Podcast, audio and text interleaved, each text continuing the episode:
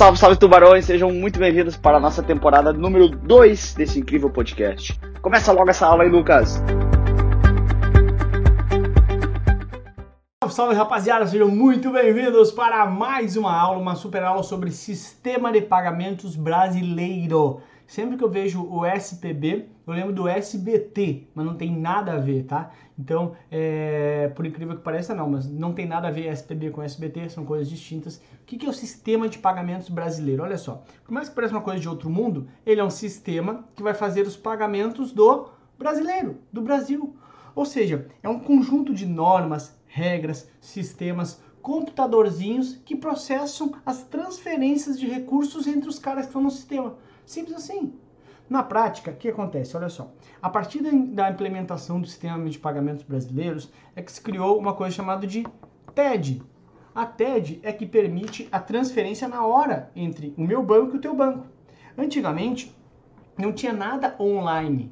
Então tinha muito mais risco, muito mais risco, porque era tudo através de compensação, tudo de noite. Então você tinha muito mais risco de um banco não enviar o dinheiro para o outro. E aí, isso chama risco sistêmico, né? Quando um banco não envia para o outro. Hoje, como é tudo online, meu, eu fiz, já está na tua conta. Ou seja, tem muito menos risco. Então, na prática, a implementação do sistema de pagamentos brasileiros, o SPB, fez com que uh, se criasse um conjunto de mecanismos, de regras para facilitar a transferência entre todos os agentes do mercado, em que se diminuiu e muito o risco sistêmico, o risco, a chance do sistema como um todo dar problemas, tá? Que é isso então? O que, é? É um conjunto de, que nem eu te falei antes, ó, de entidades, sistemas e procedimentos, mas principalmente sistemas, tá?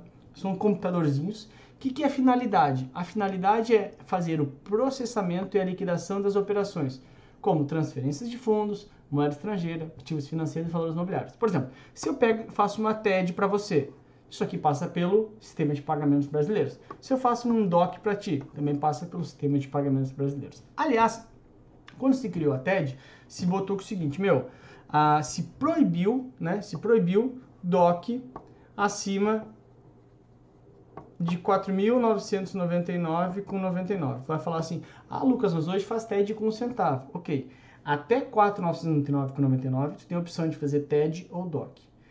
5 mil ou mais, tu não tem opção de fazer DOC, é sempre TED.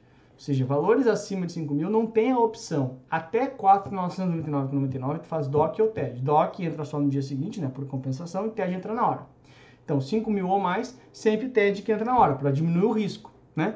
Valores eh, com abaixo de 5 mil, pode fazer TED ou DOC. Né? Hoje, faz TED a partir de um centavo, mas em até 4.999,99 tem a opção de fazer TED ou DOC. Acima de 5 mil, 5 mil a partir de 5 mil, é obrigatório fazer TED por menos risco, justamente, tá bom? Então, todas as movimentações de pagamentos, transferências, passam por esse sistema dos pagamentos, o SPB.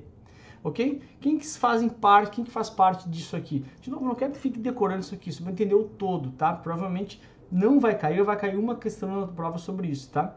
Mas são serviços de compensação de cheque, compensação de ordens eletrônicas, TED ou DOC, transferências de fundos, liquidação em bolsa e futuros, entre outros. Todas essas situações passam por esses sistemas, esses procedimentos do sistema de pagamentos brasileiro, ok? Para resumir, meu, tá aqui, né? o SPB, Sistema de Pagamentos Brasileiro, tem a função básica de permitir a transferência de recursos de grana, também o processamento e liquidação dos pagamentos para as pessoas físicas, pessoas jurídicas e também para os, uh, os governos, tá bom?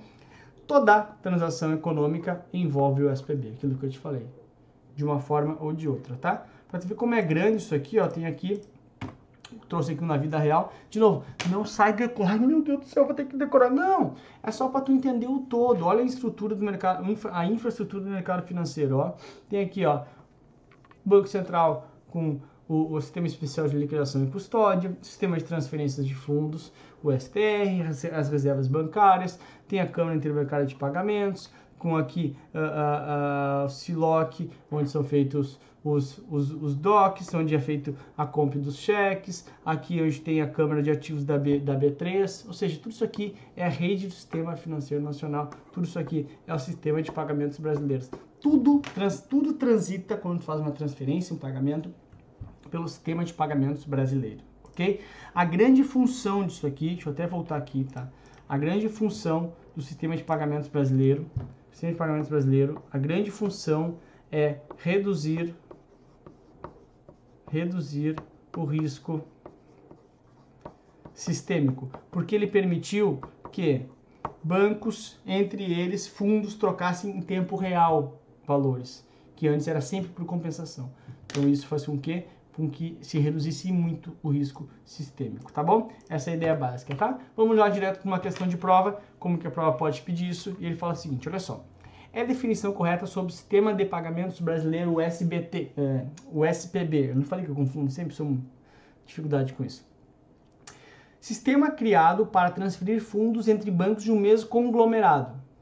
O mesmo conglomerado não reduz risco sistêmico. O risco sistêmico é do todo. Então, está fora. Sistema criado para a realização de DOCs para valores superior a 5 mil. Não, foi justamente o contrário. Para as TEDs, né? Se criou a TED a partir de 5 mil na época, tá? Tá fora.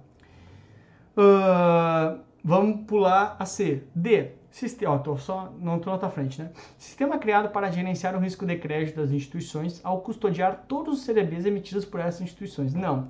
Os CDBs são títulos privados, são custodiados na Câmara da B3, ok? Não especifica, não, o SPB não é todo o só para isso, ok? Sobra C, né? É a transferência de fundos próprios e de terceiros realizada entre os bancos em tempo real com o objetivo de reduzir o risco sistêmico. De novo, sempre cair essas questões para você, antes de sair fazendo junto comigo, dá pa, pa, pa, pause. Dá pause na aula e você faz a questão sozinho, para tentar fazer sem a minha interferência. Depois tu assiste minha correção, tá? Então, pausa, faz a questão, tentando raciocinar sozinho, depois tu faz comigo. Sempre que todo final de aula vai ter uma questão para a gente treinar. Tá bom? Fechou? Tamo junto? Então, essa é a ideia do sistema de pagamentos brasileiro. É uma forma de bancos transferir entre eles, a gente transferir entre eles em tempo real, uma série de uh, normas, com sistemas, computadorzinhos, para que uh, consiga em tempo real transferir recursos entre, inclusive para o exterior, tá bom? Diminuindo naturalmente aí o risco sistêmico. Aí vem o gabarito, aí essa é ideia. Aí vem o desespero, coração. Tá bom? Fechou? SPB? Tudo tranquilo, né? Valeu, grande abraço, Homer Simpsons. Agora pode tomar uma cerveja se é que você já estudou bastante, senão você é, vai para a próxima aula. E, inclusive, quero te lembrar que se você ficou com dúvidas dessa aula, você pode se inscrever no meu canal do YouTube, que tem bastante dicas lá, complementares para essa aula, ou me mandar um direct no Instagram, Facebook, eu também no WhatsApp, estou sempre à sua disposição. Não fique com dúvida, dor, desconforto, náusea, nada disso, tá? Fica tranquilo, tamo junto, até a tua aprovação. Grande abraço, até a próxima. Tchau! Muito obrigado por ter ouvido esse podcast. Espero que tenha sido bastante legal para você. Te espero nas minhas redes sociais com muito mais conteúdo. Tamo junto, galera. Bora pra cima virar tubarão.